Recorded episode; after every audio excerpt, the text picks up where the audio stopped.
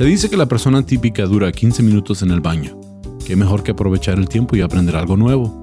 Les presento el podcast de solo 15 minutos sobre datos, detalles y pormenores cagados que podrás disfrutar mientras que...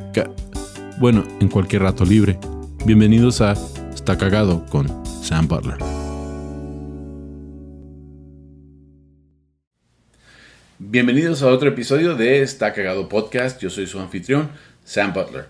Me da, me da mucho gusto estar aquí de nuevo con ustedes, amigos, los he extrañado.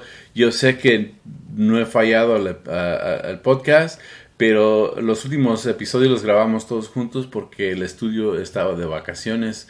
Siento que no he visto a nadie en meses. Aunque solo han sido un par de semanas, les he echado de menos y les quiero dar las gracias por estar aquí de nuevo. Por favor, no se les olvide, hay que aprovechar ahorita que estamos en el tema. Denle like, suscríbanse, dejen comentarios, ah, recomendaciones, lo que sea. Somos compas. Ah, ah, dejen, dejen ahí, yo los leo, ¿eh? sí, todavía los leo. digo todavía, pero yo pienso que siempre los leo. aunque llegue a, a otros niveles de fama, yo disfruto mucho de tener esa amistad con ustedes. Entonces les agradezco que dejen sus comentarios. Con eso, pues pueden notar, no estoy en el estudio. Estoy haciendo este, esta grabación solo. Uh, qué nervios. Pero, pero la neta es que sí, me da mucho gusto estar aquí para compartir con ustedes este episodio. Mm, no pensaba hacer un episodio sobre este tema, pero ya llegué aquí. estoy aquí, en de hecho, para explicarles un poquito, Muchos de ustedes ya saben, porque lo he mencionado en otros podcasts, ah, inclusive en otros episodios, yo también me dedico a la construcción. Y aquí hay un proyecto de construcción. De hecho, eh, la mayoría del trabajo que yo hago es para cadenas de hotel, ¿sí? a nivel nacional. Por eso a veces tengo trabajos en, ciudades como Seattle, ah, Santa Bárbara, ah, Colorado, Denver, o sea, diferentes ciudades, porque el tipo de construcción a la que yo me dedico es básicamente para, para negocios de hospitalidad.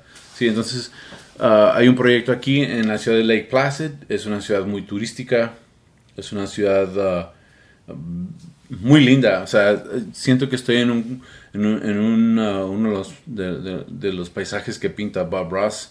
Ah, si no saben quién es Bob Ross, pueden ver el episodio de Bob Ross, con qué fue de ellos, uh, que, hicimos aquí en Está Cagado. Pero um, un lugar hermoso. Y ahora la razón que, que, estoy aquí tanto tiempo, porque pienso estar aquí un par de meses, es lo que va a durar el, proyecto. Y en realidad no estoy haciendo muchos uh, shows en este momento porque estoy concentrado en este proyecto. Uh, estaré en la Ciudad de México. Uh, sí, sí me voy a presentar en la Ciudad de México el 26 de agosto. Uh, es mi show completo en el 139. Es viernes, viernes 26 de agosto en el 139 a las 10 y media de la noche. Por si tienen oportunidad de ir, mis amigos cagadienses de la Ciudad de México, ahí estaré. También estaré ahí tomando fotos, saludando. Si quieren venir a saludar, tomarse una foto, bienvenidos. Y pues yo sé que esto no es parte del podcast, pero voy a aprovechar ya que estamos de tema. pero he estado, he estado trabajando y, tengo que aprovechar esta oportunidad de trabajar aquí porque aquí cambia mucho el clima. Ah, empezando en septiembre, aquí ah, estoy tan al norte de Estados Unidos que en actualidad si se, fijan en el mapa, Estados Unidos tiene como un bracito así hacia la izquierda. Ah, bueno, viendo el mapa es la hacia la derecha, ¿sí? Ah, pero es lo que les, es lo que les decimos eh, el noreste de Estados Unidos, eh, en el estado de Nueva York. Y si ven, ven el mapa, se fijan que hay una porción de Canadá que está más al sur que nosotros. O sea que Canadá está a un lado de nosotros y también está al norte de nosotros, pero está como a un lado de nosotros donde estamos ahorita ubicados. De hecho, no estoy muy lejos de las cataratas de Niagara, estoy como a, a 4 o 5 horas de carretera y también estoy como a 4 o 5 horas de la ciudad de Nueva York. No estoy en la ciudad de Nueva York, estoy en el estado de Nueva York, en, una zona que se llama Adirondacks. Ahora, Adirondacks es una cadena de, pues no es cadena realmente, pero es un grupo de montañas. Y, y, es una zona muy grande. O sea, es una zona que cubre como la quinta parte del estado de Nueva York. Y lo que es distinto de, de, esta zona montañosa de Estados Unidos es que no está en cadena como las rocañosas, uh, que, que, están todas en línea, así como, como que la, la tierra se levantó y hizo una cadena de montañas. Aquí son picos individuales. De hecho, hay más de 100 picos. No sé si se digan 100 picos en español, si eso es correcto.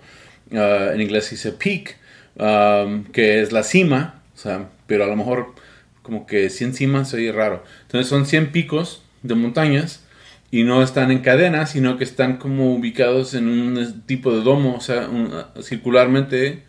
Y pues hay diferentes picos altos y bajos y hacen como decía la información que busqué que era como, como un, una especie de domo. Que me hace pensar que va de chiquito a grande y luego regresa chiquito. la montaña, sí. sí. solo. Pero ah, ah, hay más de 100 picos.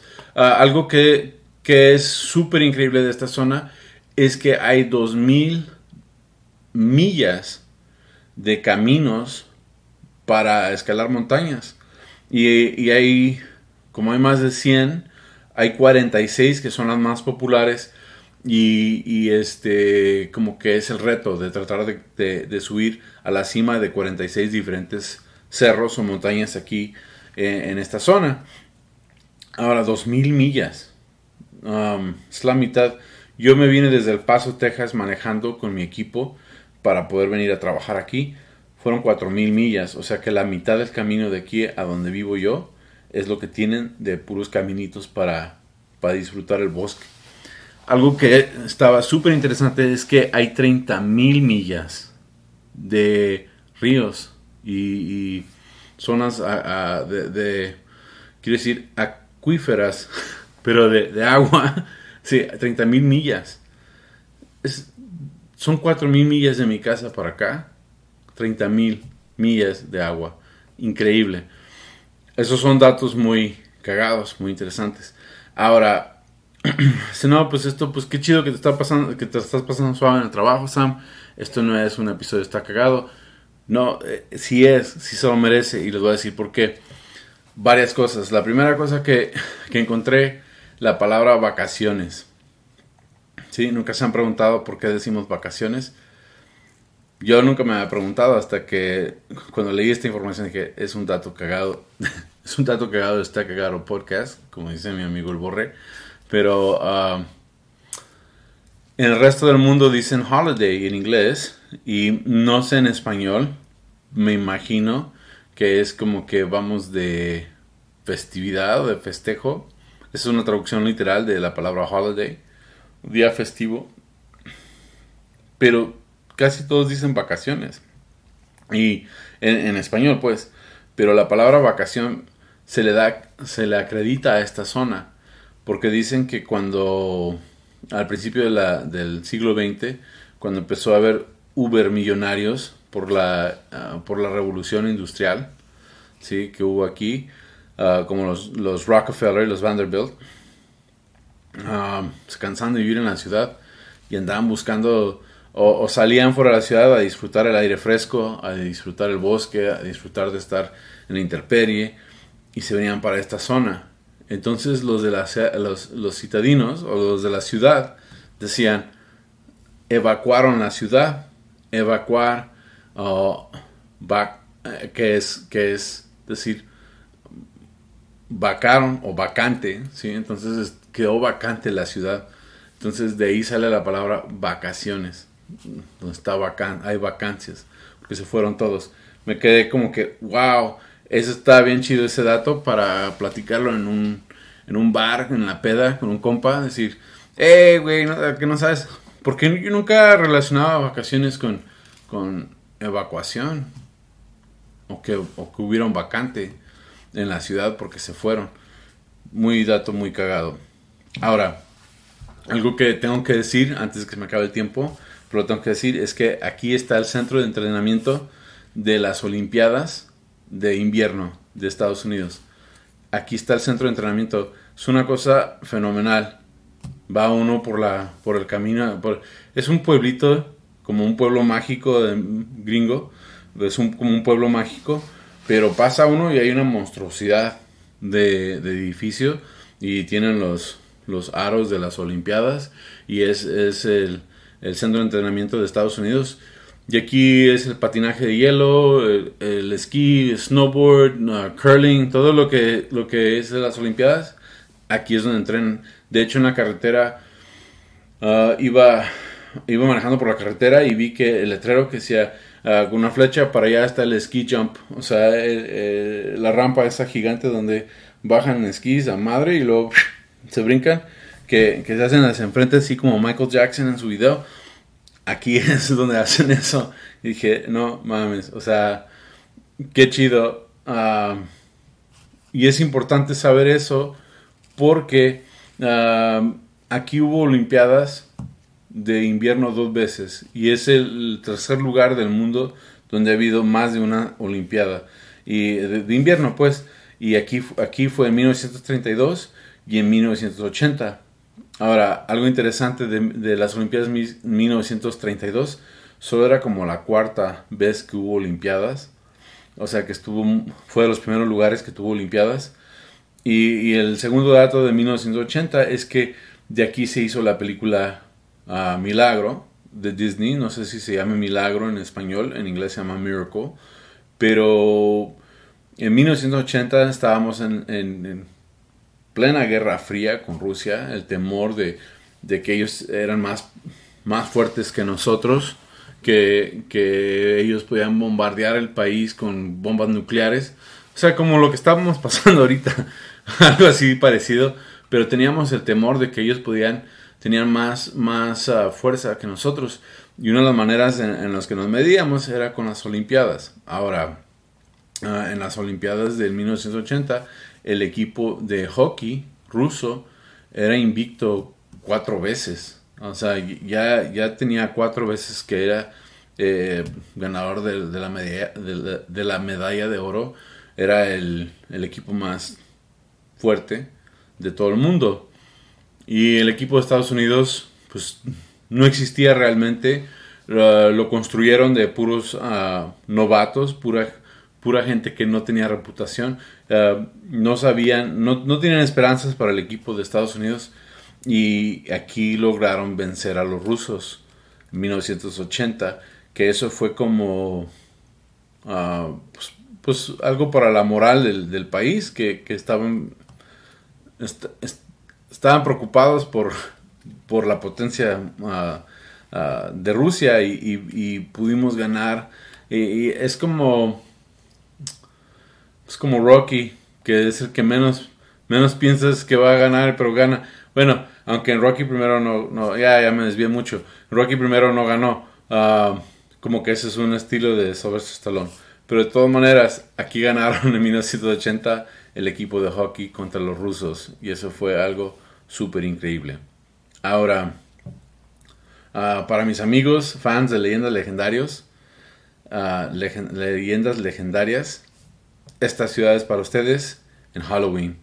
La, revista Travel y Leisure ah, nombró esta ciudad como la ciudad número uno de celebración de Halloween en todo Estados Unidos.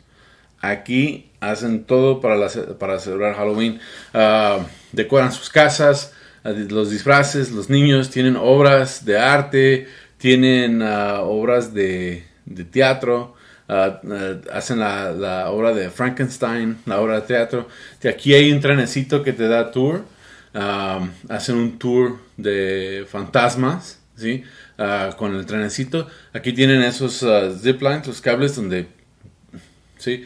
Tienen, hacen temática. No, no, no sé cómo le hará si ponen a, diferentes...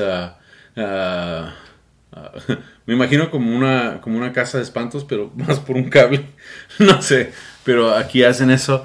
Ah, y es algo que, que, que eh, les mama a, los, a la gente de esta ciudad a celebrar Halloween. Entonces, si son fans de Halloween, aquí. Y también es importante saber que aquí es donde cambia, en el otoño cambian todas las hojas de, de, verde hacia amarillos, cafés, rojos, entonces uno de los mejores lugares para venir.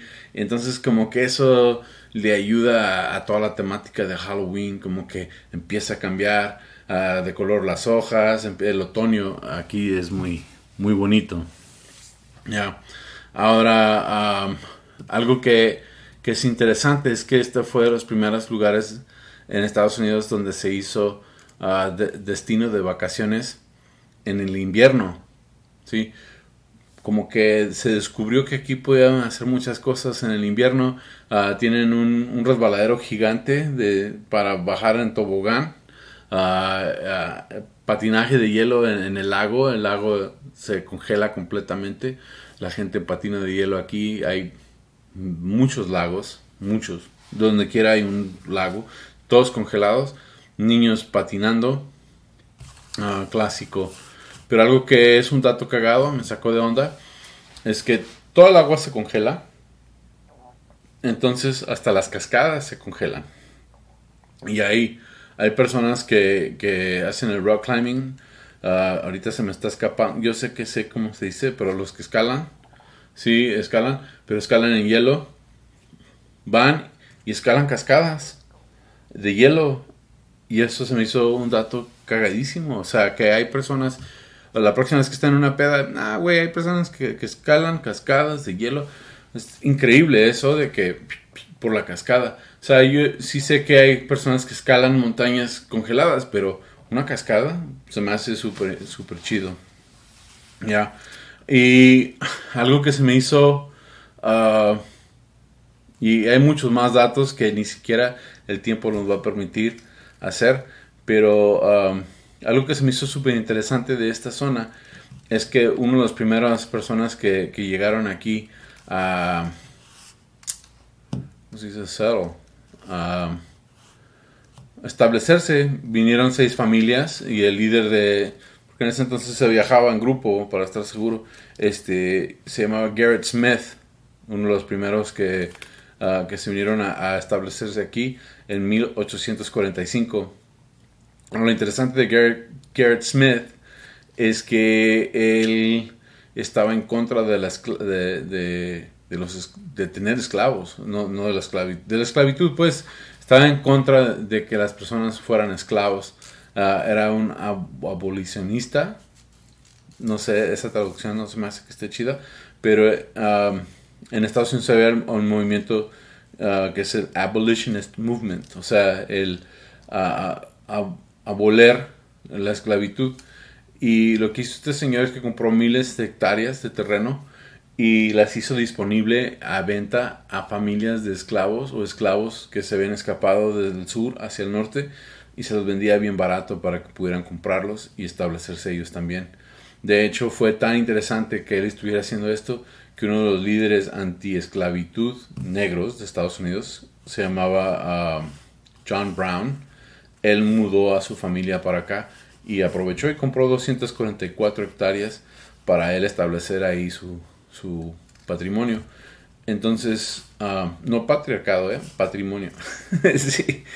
este, entonces, esta ciudad es una ciudad que um, tiene todo uh, en cuanto a la naturaleza si, si están cansados de estar en, sus, en, la ciudad, del tráfico, de, les recomiendo que vengan. ¿eh? Yo tengo apenas una semana aquí, voy a estar aquí varios meses, por eso no estoy en los estudios, pero gracias por acompañarme de todas maneras. Ah, pero he notado que uso menos el teléfono, estoy en redes sociales menos porque estoy viendo todos mis alrededores, todo lo que está pasando y es un lugar súper increíble. Y pues con eso me despido de ustedes de este episodio, el episodio 104 de Está Cagado Podcast. Gracias por acompañarme, gracias por uh, estar aquí. Un saludo a los cagadienses. Si no saben lo que son los cagadienses, búsquenos en Facebook. Es la página oficial donde ponemos memes. Dejen sus memes, dejen sus comentarios, comenten, me ayudan al algoritmo. Uh, gracias de nuevo. Y pues es todo por ahora. Nos vemos la próxima semana en Está Cagado Podcast. Nos vemos. Bye.